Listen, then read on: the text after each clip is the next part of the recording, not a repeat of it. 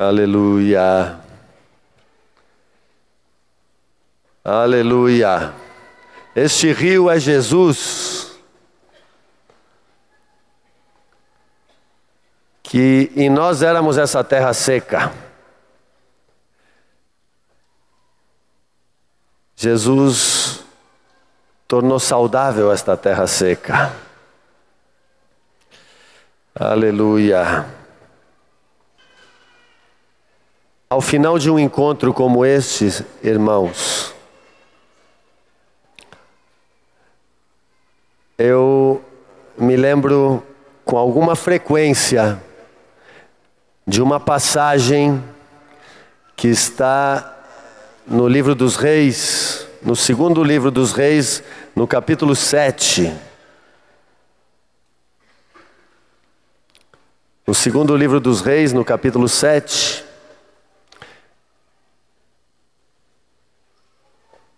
Por causa do tempo, eu vou contar rapidamente o contexto e depois vamos ler dois versículos.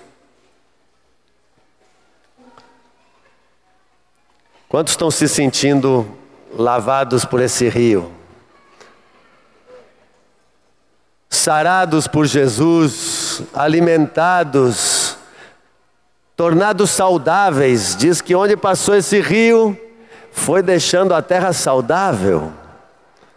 Eu estou extremamente consolado, extremamente feliz, bem-aventurado aqui esses dias. E por isso mesmo, me lembro desse texto. A história que está aí em 2 Reis, eu vou contar rapidamente. Houve um tempo que a cidade de Samaria foi cercada pelo exército sírio e não deixavam ninguém entrar nem sair da cidade. Foi um período terrível para a cidade, porque uma cidade, naquela época, cercada de muros, ela dependia do trânsito de entrada e saída para trazer alimento. E depois de alguns dias, a cidade cercada, o quadro era inimaginável de fome. O estado da cidade, meus irmãos, era uma coisa grotesca o texto chega a citar que uma mãe, eu tenho até, me, me move contar uma coisa como essa, mas uma mãe comeu seu filho. Tamanho foi o estado grotesco de fome, de enfermidade e de morte naquela cidade. E no meio, depois de vários dias assim, havia quatro leprosos na porta da cidade. E aqueles quatro leprosos já morrendo, disseram assim: disseram, olha, entre morrer aqui sentado na porta da cidade e arriscar ir lá no acampamento dos sírios onde há comida, eu vou lá. E foram os quatro para o acampamento sírio. E quando eles lá chegaram, adivinha o que eles viram? Naquela noite, o exército que ali estava ouviu um barulho que pareciam carros, cavalos e exércitos se aproximando. E eles pensaram: o rei de Samaria contratou, alugou algum outro, outros reis aqui para salvarem ele. E todo mundo, os soldados, todo o exército entrou em pavor e fugiram os exércitos. E quando os leprosos chegaram no acampamento, encontraram o acampamento vazio e cheio de comida. Todos os víveres, os mantimentos do exército estavam lá, abundância para a cidade inteira. E aqueles quatro leprosos disseram: Uau! E foram, entraram numa cabana e começaram a comer e comer e comer. Encheram a pança. Viram também riqueza.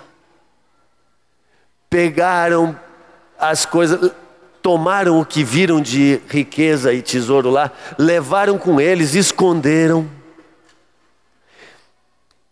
De repente, um dos leprosos se deu conta.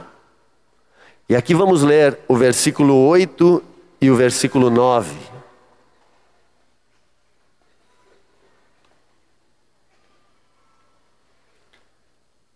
Chegando, pois, aqueles leprosos à entrada do arraial do exército sírio, entraram numa tenda e comeram e beberam e tomaram dali prata e ouro e vestes e se foram e os esconderam. Voltaram, entraram em outra tenda e dali também tomaram alguma coisa e a esconderam. Então disseram uns para os outros: Não fazemos bem. Este dia é dia de boas novas e nós nos calamos. Se esperarmos até a luz da manhã, seremos tidos por culpados. Agora, pois, vamos e o anunciemos à casa do rei. E foram para a cidade e gritaram lá no portão aos guardas, aos atalaias, disseram: os exércitos fugiram e há comida abundante. E o texto segue: e a cidade toda depois foi ao acampamento, e houve abundância de alimento para a cidade inteira. Irmãos, esta, esta história se aplica a nós aqui também. Deus quer nos comunicar algo que também há no coração dele. Deus aqui nos, nos tem suprido. Nós somos esses quatro leprosos. Estávamos moribundos, desfalecidos, com lepra e mortos. E o Senhor nos resgatou, nos tem alimentado. Eu gosto muito. E estava aqui me deliciando aqui dos teus rios, Senhor Jesus. Faz chover tua chuva neste lugar. E eu bebo desses rios. Mas o Senhor quer nos fazer olhar lá para fora também, nesta manhã. E não só nesta manhã. O Senhor quer nos comunicar que Ele ama aquela gente lá fora. Aquela gente lá fora não está menos mal do que a cidade de Samaria estava. A fome lá fora, a morte lá fora, desgraçam seus filhos lá fora. E sabe, irmãos, Deus ama essa gente lá fora também. Jesus também morreu por eles. E o Senhor quer nos comunicar algo do seu coração. Não quero diminuir a alegria e o gozo que os irmãos estão tendo no Senhor nesta manhã. Mas o Senhor quer colocar amor. Amor pelos que estão se perdendo, amor que Ele tem pelos que lá estão. Quando Rogério leu no início aqui, Isaías capítulo 61, o Espírito do Senhor está sobre mim e me ungiu para proclamar boas novas aos quebrantados e pôr em liberdade algemados, a consolar os que choram, a, não lembro todo o texto, mas a pôr sobre os que estão é, em, com cinzas, vestes de louvor, ao invés de pranto. E óleo de alegria ao invés de pranto, vestes de louvor ao invés de espírito angustiado. Essa gente lá fora assim está. Eles são os que choram. Eles são o que não falta são mulheres que choram por maridos alcoólatras, que choram por filhos perdidos. O que não falta é gente com espírito angustiado, gente atormentada por espíritos malignos. O que não falta são cativos e oprimidos do diabo. E o Espírito do Senhor está sobre você. O Senhor te ungiu. E o Senhor te envia. Meus irmãos, o Senhor quer nos falar sobre isto esta manhã. Certa vez eu ouvi de um irmão, aliás, eu li Li num livro que dizia assim: a igreja não é uma arca onde fechada, onde flutuam uns poucos privilegiados e os outros perecem. A igreja é uma instituição ganhadora de vidas, salvadora de vidas. Nós não somos, o Senhor não nos trata aqui como um clube fechado, aonde estamos aqui para nos, nos divertir, nos congratular, nos felicitar uns aos outros e nos ajudar só uns aos outros. Não. Temos que sentir com o coração de Deus nesta manhã. Somos gratos, nos deleitamos no Senhor. Mas Deus quer colocar amor, algo lá dentro, que vai te mover a você fazer tua tarefa. Tua tarefa não vai poder ser algo frio. Primeiro, irmãos, queria falar um pouco sobre a razão de você estar ainda aqui na terra. 1 Pedro 2,9 diz: Vós, porém, sois raça eleita, sacerdócio real, nação santa, povo de propriedade exclusiva de Deus, a fim de proclamardes as virtudes daquele que vos chamou das trevas para a sua maravilhosa luz. Vós sois raça eleita, sacerdócio real, nação santa, povo de propriedade exclusiva de Deus. Para quê? Essa palavrinha a fim de, ela indica finalidade. Ela indica propósito. Para que nós somos essa nação santa? Para que somos esse sacerdócio real e esse povo de Deus na terra? Com a finalidade e o propósito de proclamar as virtudes daquele que nos chamou das trevas. Irmãos, alguns acham que aqui na terra, eu outro dia me, já há algum tempo me perguntei, para que ficamos na terra? Não ia ser melhor, na hora que você é batizado, se afoga logo e vai para o céu? Afunda, segura um pouquinho mais, dez minutinhos afundado, vai logo para o céu. Aí, no céu, vou dizer para vocês, é melhor do que aqui na terra. Se aqui na terra já é bom, com Jesus, sem Jesus não tem esperança.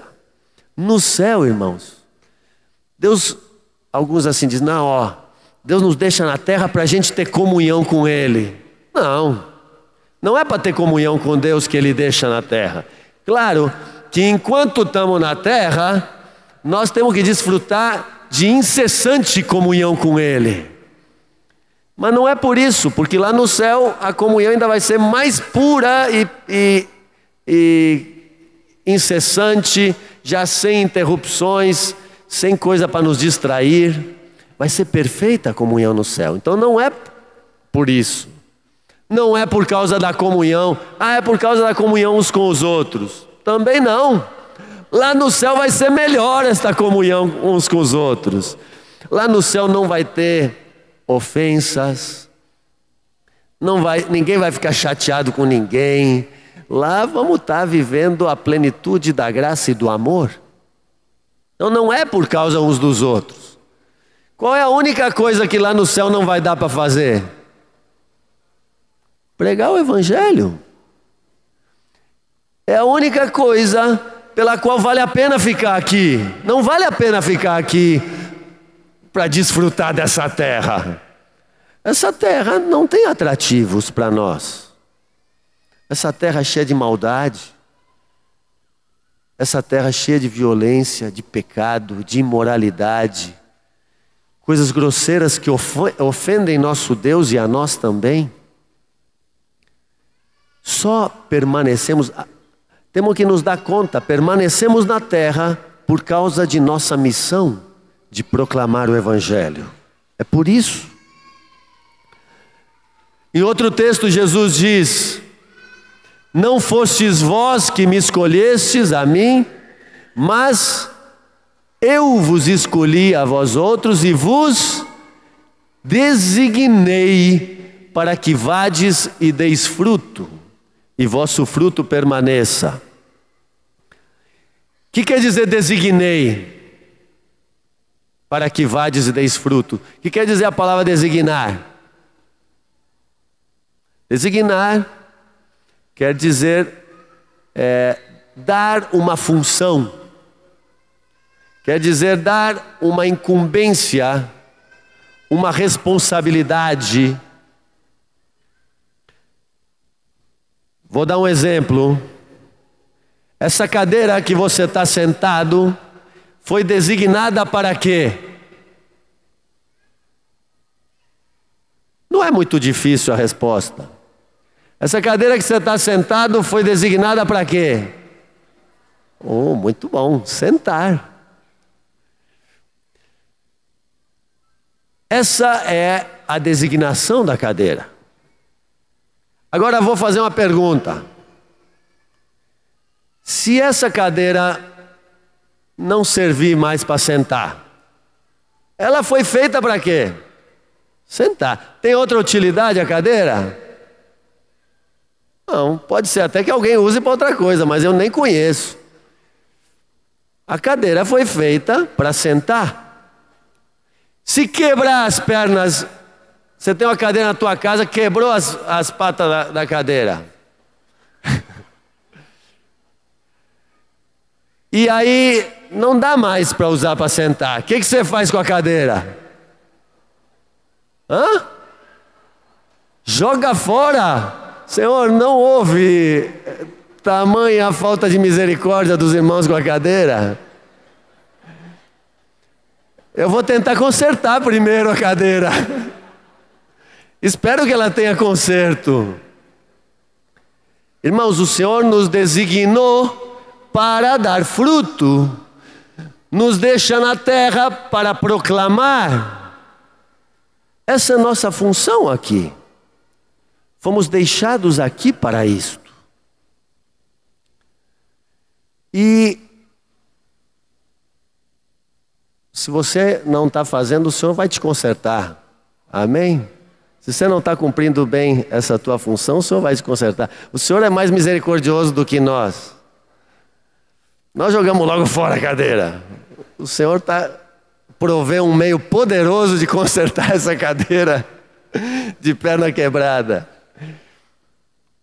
Nós, irmãos, precisamos revelação de nosso chamado. Deus quer depois vou contar para vocês uma experiência minha. Deus quer que você tenha revelação do teu chamado. Você recebeu um chamado. Se você não sabia, agora fica sabendo que você tem um chamado da parte do céu. Não é somente, não são somente os pastores ou os líderes. Você é um proclamador. Esta é a razão de você estar aqui na, na terra. Você não é, quero dizer para vocês, tua vocação não é a tua profissão.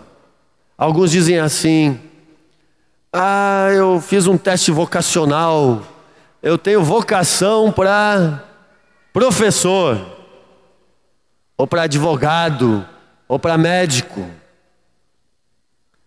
Quero dizer para você: não, a profissão é só para você ganhar o pão. A tua profissão, você não é um médico, você não é um professor, você é um embaixador do céu aqui na terra. Esse é teu chamado, essa é tua verdadeira identidade. Tinha um irmãozinho lá em Salvador que, quando perguntavam, iam, ele ia se apresentar: oh, Como é seu nome? Aí ele dizia: Cid, servo do Deus Altíssimo. E eu gostava de ver ele se apresentando assim. Quando te perguntam, que, que você é? Ah, eu sou médico, ou eu sou mecânico, ou eu sou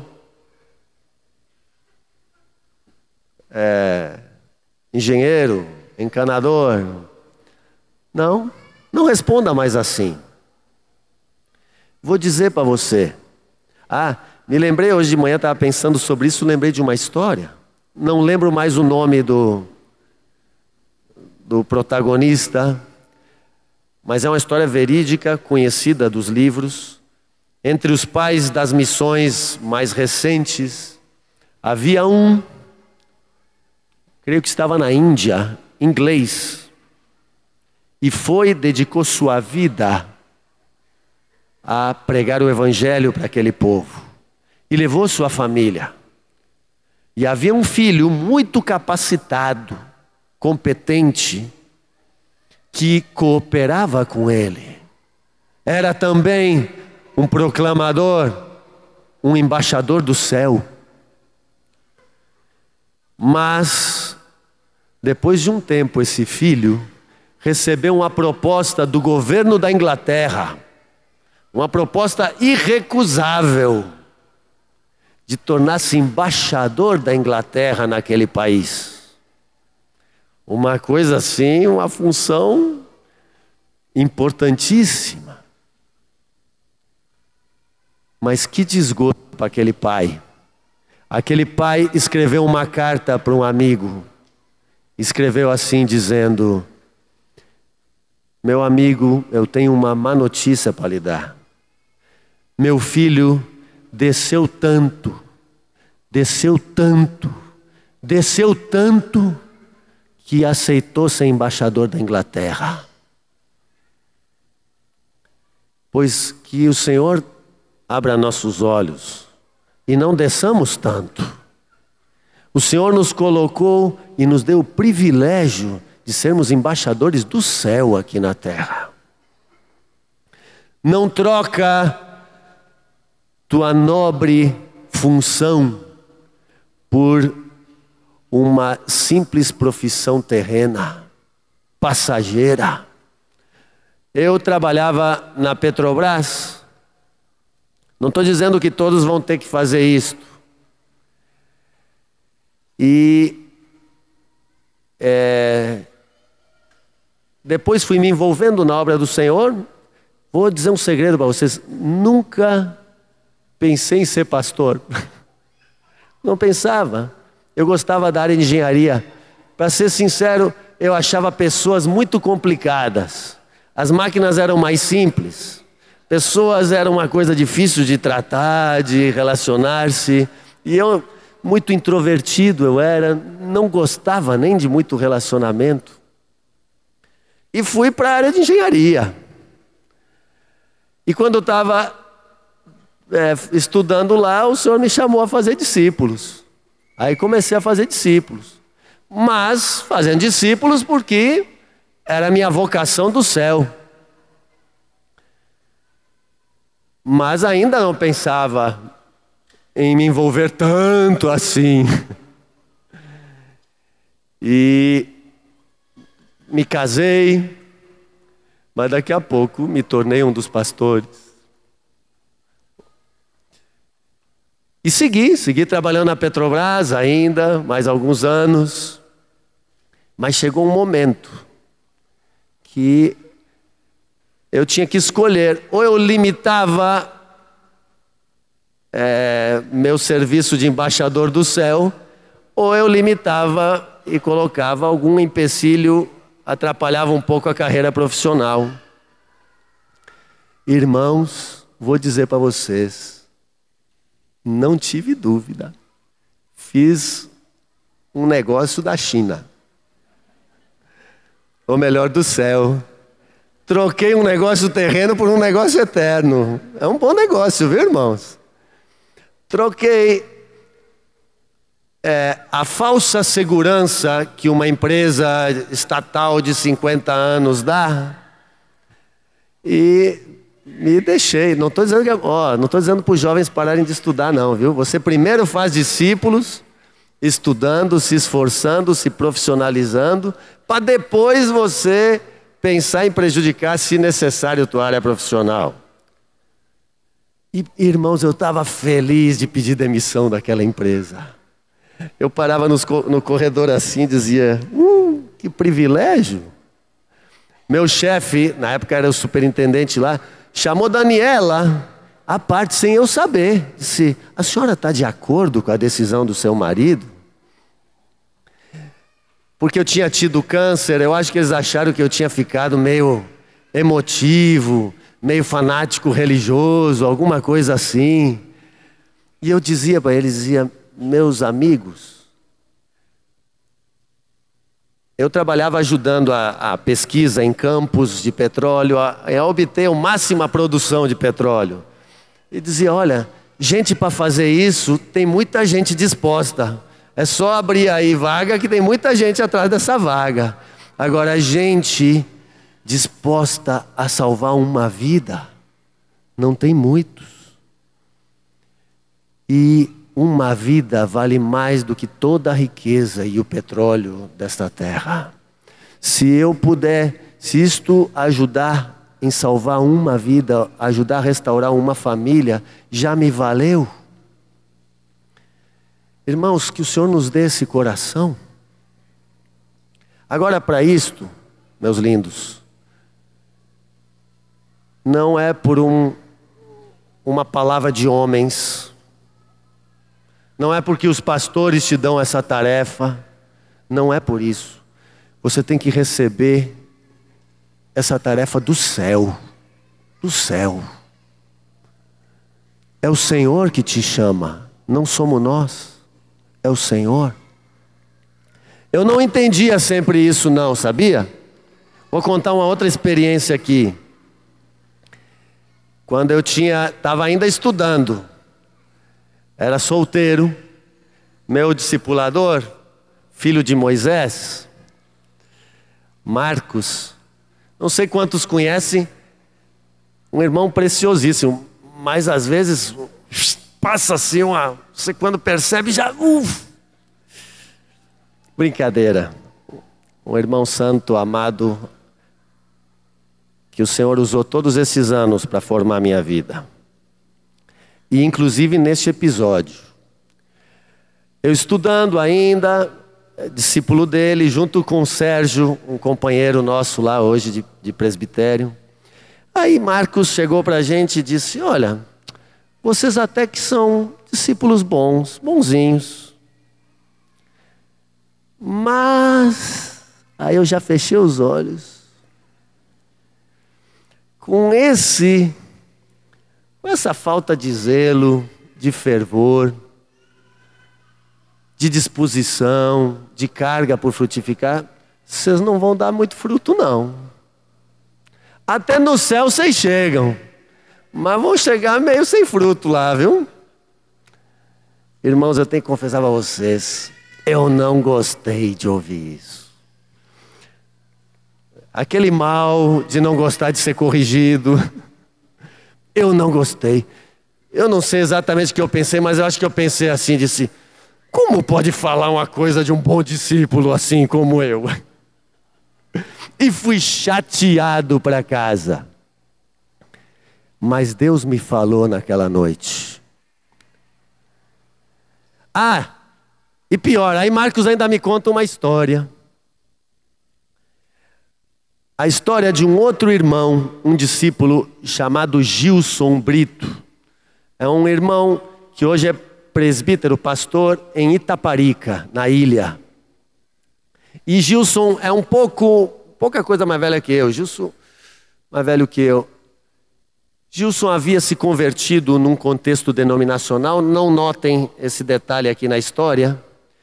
E essa denominação ia abrir uma obra na ilha de Itaparica. Gilson tinha 18 anos, jovenzinho. E é, a denominação disse: olha, quem aqui, no contexto onde ele estava, se oferece para iniciar essa obra lá? E um bocado de homem, e ninguém levantou a mão. Aí Gilson, magrinho assim, uma cara de garoto de 15 anos, ele foi lá, levantou a mão. Aí todo mundo olhou, você? Bom, Aí eu acho que eles olharam, não tem mais ninguém, tá bom, Gilson. E essa denominação montava um palanque na praça da cidade e fazia uma semana de reuniões de campanha para é, iniciar essa obra. E Gilson era o, o responsável. Mas aí disseram: Ó, oh, como você é bastante novo, vão mais três missionários, obreiros assim, experientes poderosos vão com você lá para essa primeira semana de campanha. Aí Gilson tá jóia. Você prepara tudo. Monta o palanque, fala na prefeitura, anuncia no rádio, coloca faixas e no dia vão estar tá lá com você. E assim fez Gilson. Preparou tudo. Só que no dia anterior, irmãos, começou uma chuva. Não foi só essa chuva da graça do Senhor, não. Uma chuva de água pesada e vento. E Itaparica é na ilha. O mar fica revolto, muito revolto. E um vento. Aí na véspera à noite, um dos missionários, Wilson, como vai, meu irmão? Oh, meu irmão, sinto muito, tenho uma notícia, não vou poder ir com você amanhã. Mas Deus te abençoe, Ele é com você. Tchau. Aí Gilson, bom, tem mais dois. Na manhã seguinte, liga o segundo missionário. Gilson, meu irmão querido, como tá? tá? Oh, meu irmão, me perdoe, mas eu não vou poder ir com você. Acho que todos estavam com medo daquela chuva e do, e do mar agitado. Não vou poder mas Deus é com você, Deus te abençoe, vá com ânimo. Pá! Aí ele começou a tremer um pouco. Às seis horas da tarde ele tinha marcado de pegar o barco, o ferry boat para atravessar, e acertou com o último missionário de encontrar-se com ele. Seis horas, cadê o homem? Ele estava com a noiva dele do lado, a moça com quem ele estava comprometido. Ela disse para ele: Gilson, eu acho que o homem não vem, não. Não, não, vamos esperar mais um pouco, vamos esperar mais um pouco. Vamos deixar, porque o barco vai de hora em hora. Vamos pegar o da sete. Aí seis e quinze, seis e meia, Gils, o homem não vem não. Aí, quando estava perto da hora de pegar o barco, ela disse, Gils, eu acho que o homem não veio e nem vai ter gente lá. Acho melhor desmarcar e transferir isso, tal. E aqui, esta é a palavra-chave. Gilson responde para ela: Net, eu não estou indo por causa dos missionários. Eu não estou indo porque homem nenhum me mandou. Eu estou indo porque Deus me mandou. E se tiver só uma pessoa lá, eu quero estar tá lá. E mandou ela para casa. E pegou o barco sozinho. É, é uma hora de travessia. Ele disse que foi chorando com um medo terrível. Chorava, chorava, chorava, chorava. Mas foi. E chegou lá, irmãos. Adivinha? A praça cheia de gente, com guarda-chuva, com tudo, cheia de gente, enfermos, gente baixo chuva. Gilson, quando viu aquilo, foi para um canto chorar mais ainda. Estava desesperado, em terror, não sabia o que fazer. Sabe o que ele fez? Tomou-lhe lá o microfone, sabe o que fez? Abriu a oração de Mateus capítulo 6, a oração do Pai Nosso, conhecida assim, e começou a orar. Irmãos, ele, em toda a fraqueza dele, Deus se derramou naquela noite. Caiu o Espírito Santo sobre aquela gente, começaram a chorar as pessoas, e muitos enfermos foram curados, aconteceram milagres naquela noite. E ele ficou sozinho aquela semana toda de reuniões lá. Sozinho não. Estava com o irmão mais velho, o Espírito Santo com ele, e o Pai, e os anjos. Estavam todos ali. E ó, depois de dois meses, iniciou-se uma obra lá com 60 pessoas que foram batizadas. E Marcos me contou esta história. E ainda me disse assim: Eu acho que se fosse você e ele, nem iam. Irmãos, eu fiquei chateado, mas isso foi um recurso que Deus usou para abrir meus olhos e eu compreender minha vocação eterna. E eu quero, meu irmão, minha irmã, que você hoje tem a revelação do teu chamado. Abre teus olhos. Não podemos ficar aqui só esta reunião de trabalhadores. Isto, isto não é a seara. A seara é aquela lá fora. Quando Jesus olhou para as multidões, se compadeceu, Jesus era movido de uma compaixão intensa por aquela gente. Olhava e não via homens maus, pecadores, inimigos. Diz que eram como ovelhas, como ovelhas, aflitas e exaustas. A gente olha às vezes a cara feia desses ímpios aí e ficamos até com medo de tomar um fora deles. Jesus olhava, essa cara feia é aflição estão exaustos.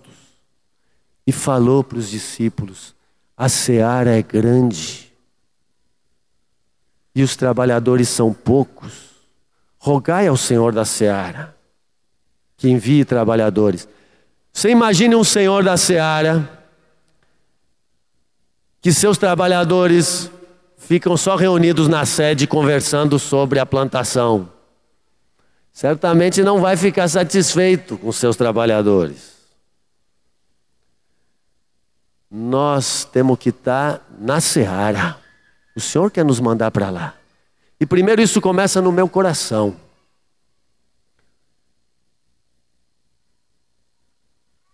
O Senhor te ungiu.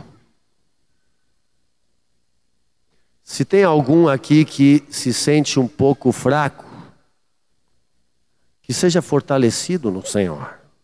O Espírito do Senhor está sobre você. Vocês lembram uma passagem? Me permitam ainda ler mais uma passagem, não sei como está a hora, mas já estou terminando. Está em 1 Samuel, capítulo 10. Não vamos ler também todo o capítulo. O rei Saul não vamos reparar na pessoa de Saul. Sabemos que Saul desviou seu coração do Senhor. Mas há uma experiência aqui que é muito interessante e mostra o que Deus faz. Não importa nem se é até um homem como Saul, porque é Deus que faz e toma quem ele quiser para fazer. Mas é interessante, vamos ler só alguns textos. E veio o profeta, versículo 6. Veio o profeta Samuel, veio ungí-lo, ungir a Saul como rei. Vamos ler o versículo, vamos ler alguns versículos. Versículo 6. Quando Samuel estava ungindo, falou para Saul: O Espírito do Senhor se apossará de ti, e profetizarás com eles, e tu serás mudado em outro homem. Quando estes sinais te sucederem, faze o que a ocasião te pedir, porque Deus é contigo. Versículo 9: Sucedeu, pois, que virando-se ele para despedir-se de Samuel, Deus lhe mudou o coração, e todos esses sinais se deram naquele mesmo dia. Chegando eles a Gibeá, eis que um grupo de profetas lhe saiu ao encontro. E o Espírito de Deus se apossou de Saul e ele profetizou no meio deles.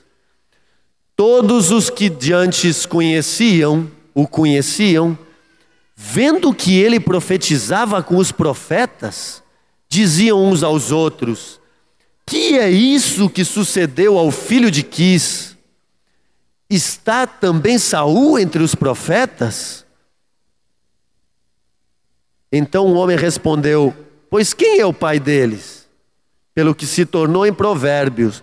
Está também Saul entre os profetas?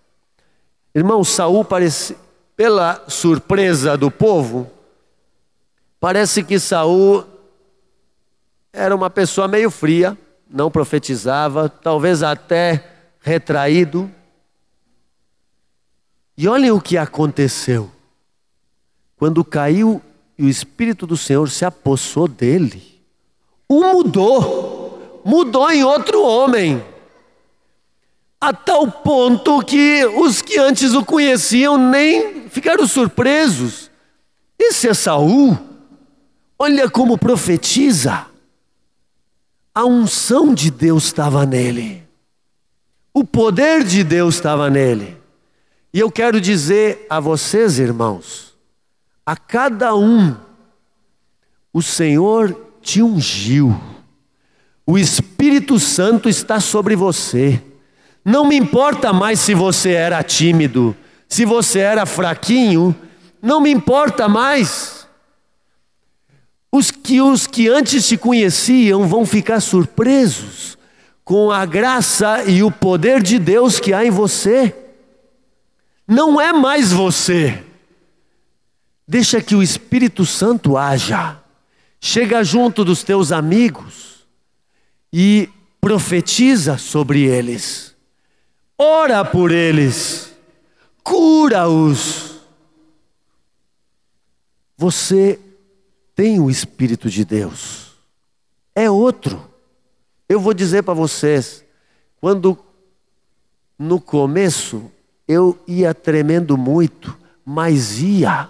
Com 17 anos ou 18, cuidava de um grupo caseiro e eu, às vezes, ia me tremendo muito. O, o encontro caseiro era tudo gente mais velha que eu, alguns mais maduros que eu, mas não importa. O corajoso não é quem não tem medo, é o que vai, mesmo com medo. Gilson era um homem corajoso. E vai você também, o Espírito do Senhor é com você. Amém? Importa que você não seja negligente com o teu chamado. Que o dia que você partir daqui, você deixe os frutos que o Senhor tinha para você dar.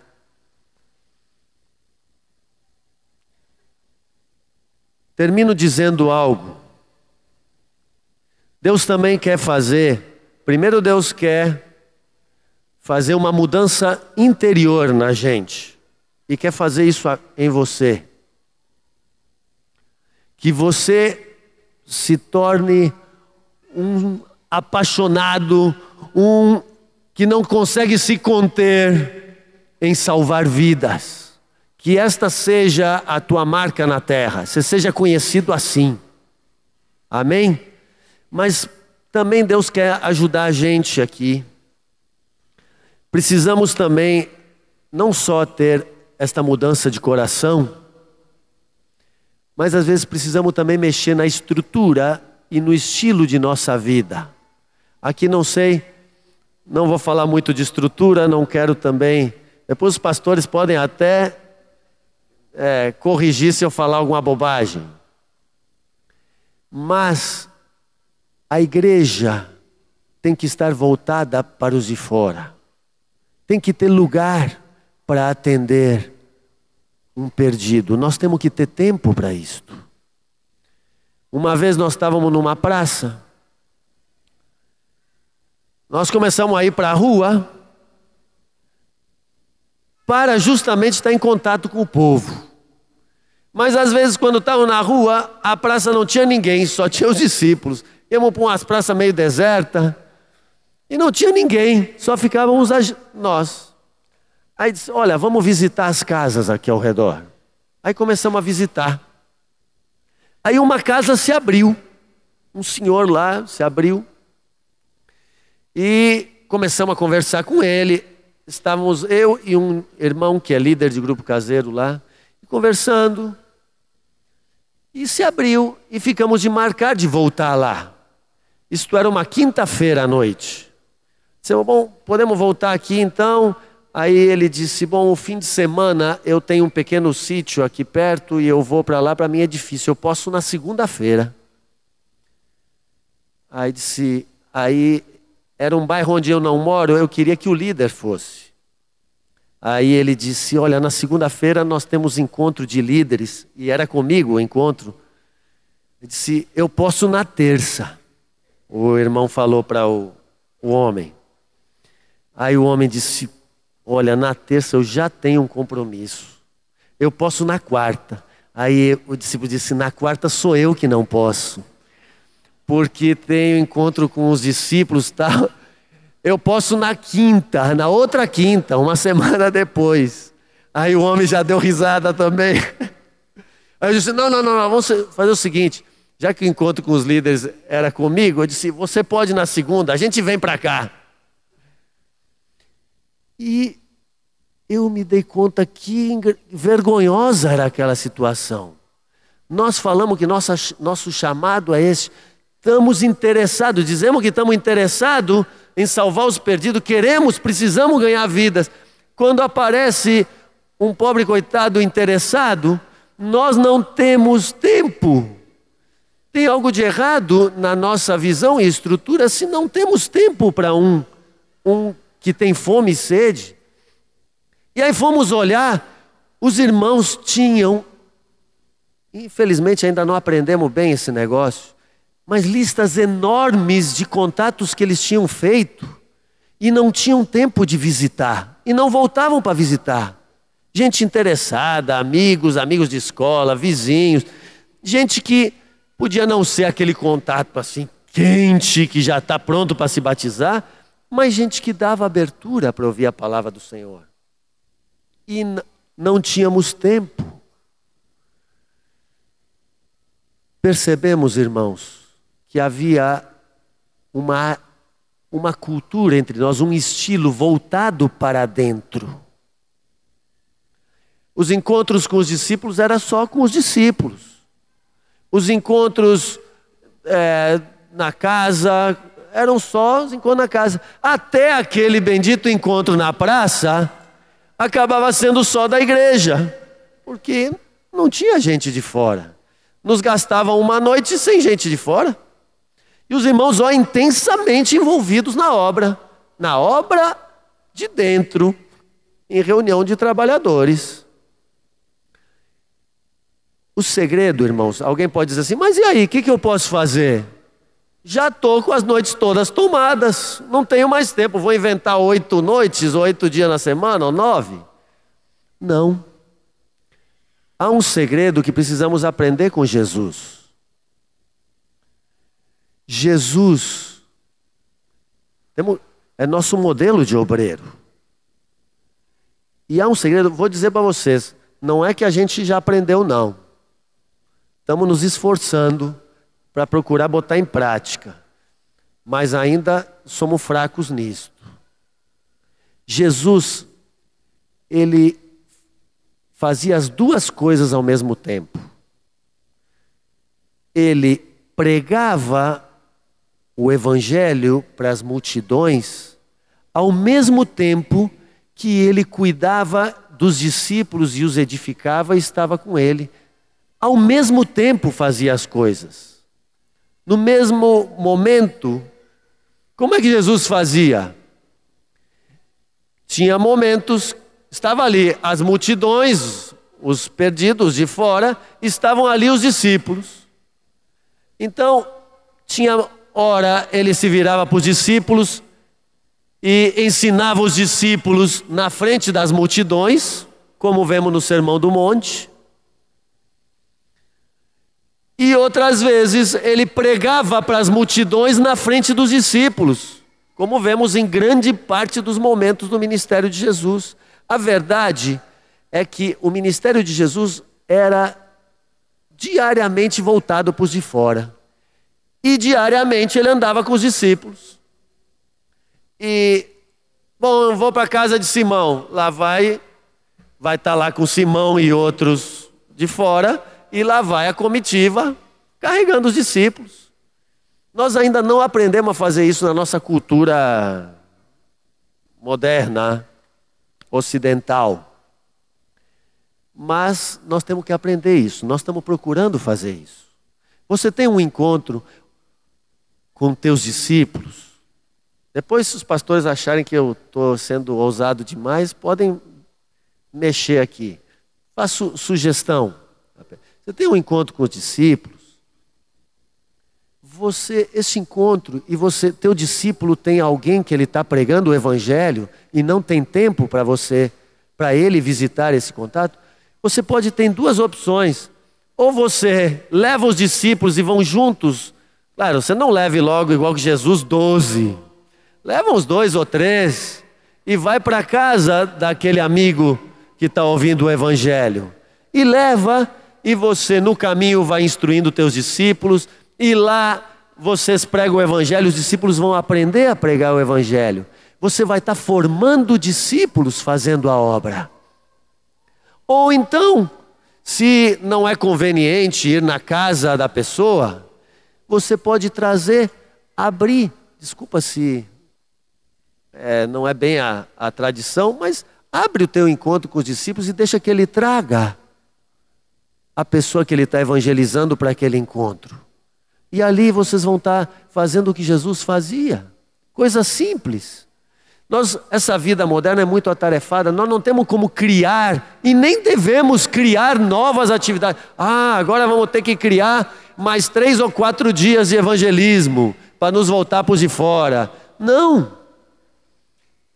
Jesus, para Jesus, todos os dias eram de evangelismo e todos os dias eram de edificação dos discípulos.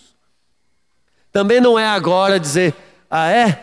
Agora nós vamos evangelizar e abandonar a edificação dos discípulos. Aí vamos para o outro lado do pêndulo. E aí a edificação dos discípulos fica fraca. Não. Precisamos aprender este segredo de fazer as duas coisas juntas, como Jesus fazia. Amém? Então, primeiro o Senhor toma nosso coração depois, Jesus quer nos ensinar a mudar nosso estilo de vida, nossa prática.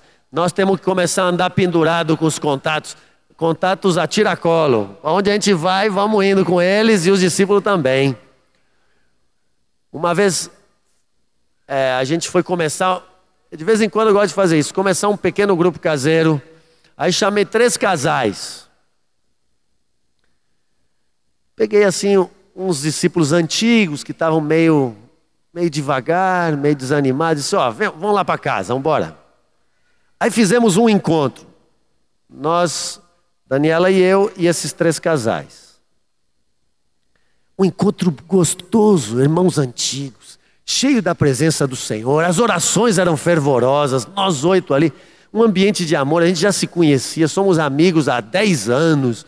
E olha, um, um encontro assim, muito agradável. Aí, semana seguinte, nós oito de novo. Outro momento assim gostosinho, tal, prazeroso, todo mundo consolado, feliz. Terceira semana, de repente, quando estão começando o encontro, eu digo: tem alguma coisa errada. E foi quando me veio essa figura. Se o Senhor da Seara chegasse aqui, só encontro de trabalhadores, só encontro, e a Seara lá crescendo o mato, ninguém semeia, ninguém colhe, perdendo a colheita lá, e a gente aqui, bem na sede, bem gostosinho, na sede da fazenda, agradável. Aí eu disse, irmãos, Deus não está contente com esses nossos encontros aqui. Aí transmiti essa carga e disse: Ó, oh, é o seguinte, essa semana nós temos que estar tá nessa seara de qualquer forma. Vocês vão sair atrás dos parentes de vocês, dos amigos, de tudo. E semana que vem, os que vocês tiverem pregado durante a semana, vocês vão trazer, nós vamos estar aqui juntos com eles. Irmãos, semana seguinte tinha, acho que umas, o dobro, umas 16 ou 20 pessoas. Vieram os parentes, tia, tio, primo, prima, amigo, colega. E eu fiquei feliz. Ali sim foi um encontro. Se o outro estava gostoso, aquele sim, Jesus estava com a gente ali. E foi bom. E os contatos, e os parentes dizendo, foi uma vergonha também. Os parentes dizendo, é, eu até queria, mas ele nunca me chamou, ele nunca ia na minha casa. Olha, mais de um disse assim: um irmão de sangue de um deles disse assim: Ó, oh, ele nunca me pregou o evangelho. Falou assim. E chorou, chorava. Ah, ele nunca me pregou o evangelho. Os parentes todos chorando. Disse, irmãos, onde que a gente estava com a cabeça que não estamos fazendo isso, irmãos? Na semana seguinte, uma tia disse: E esse encontro pode ser na minha casa? Eu nunca tinha pensado muito nesse assunto, mas disse, ela pensou assim: vocês fazem encontro nas casas dos outros? Digo, se não fazíamos até ali, começamos a fazer. E aí lá fomos para a casa dela. Mudou nossa cara. Daqui a pouco, o outro terceiro encontro desses, uma que estava sendo evangelizada pediu que queria que fosse. Aí fomos passando os carros íamos pelo caminho pegando os outros contatos e fomos para casa daquele outro. Eu disse: Oh, estamos ficando parecido com Jesus. Levando uma comitiva para casa daqueles que estão ouvindo o Evangelho. E um encontro cheio da graça do Senhor. E começaram a se converter. Em menos de um ano estava um grupo caseiro é, grande lá. Então, meus irmãos, algo simples, muito simples. O Senhor quer nos ensinar. Se voltarmos, ó, quem faz a obra é Ele. É só a gente estar tá ali disposto, no, à disposição, voltado por de fora, o Espírito Santo faz. Não vai ter uma vez que os irmãos vão sair e vão se voltar para fora que vocês não vão ver o Espírito Santo te tomando e abençoando e curando e libertando. Amém? O Espírito Santo está sobre você, meu irmão. E como Deus ungiu a Jesus de Nazaré, com o Espírito Santo e poder, o qual andou por toda parte, fazendo bem e curando a todos os oprimidos do diabo, porque Deus era com ele assim ele também te ungiu. E você vai por toda parte. Como é o nome dos bairros aqui? Diga o nome do teu bairro. Um bairro, digam aí. Um de cada. Petrópolis. Quem mora em Petrópolis? Quantos moram em Petrópolis? Pois o Espírito Santo ungiu vocês. E vão por aquele bairro cheios do Espírito Santo, fazendo o bem e curando os oprimidos do diabo. Deus te enviou. Outro bairro aqui. O Maitá. Aleluia. Aqui onde estamos. Quantos moram aqui o Maitá? O Espírito Santo está sobre vocês e ungiu vocês para libertar cativos, pôr em liberdade algemados, curar enfermos, consolar os que choram. Outro bairro aqui. Onde você quer frutificar aqui? Vila Farrapos. O Senhor te envia, envia a vocês a Vila Farrapos. Vocês são os ungidos do Senhor para aquele bairro. Vão em nome dEle. Salvem a muitos lá naquele lugar. Sobre toda esta cidade, meus irmãos. Como acho que foi João Nelson, ou não lembro quem falou, de uma chuva que vem antes da colheita. Pois o Senhor nos abençoa e nos supre para que venha uma grande colheita. Esse rio que a irmã leu aqui, a característica dele é que as suas margens, por onde ele passava, havia abundância de peixe e abundância de fruto. Há uma promessa de fruto por onde passa este rio. Amém? Aleluia. Vão e cumpram a missão de vocês. Amém.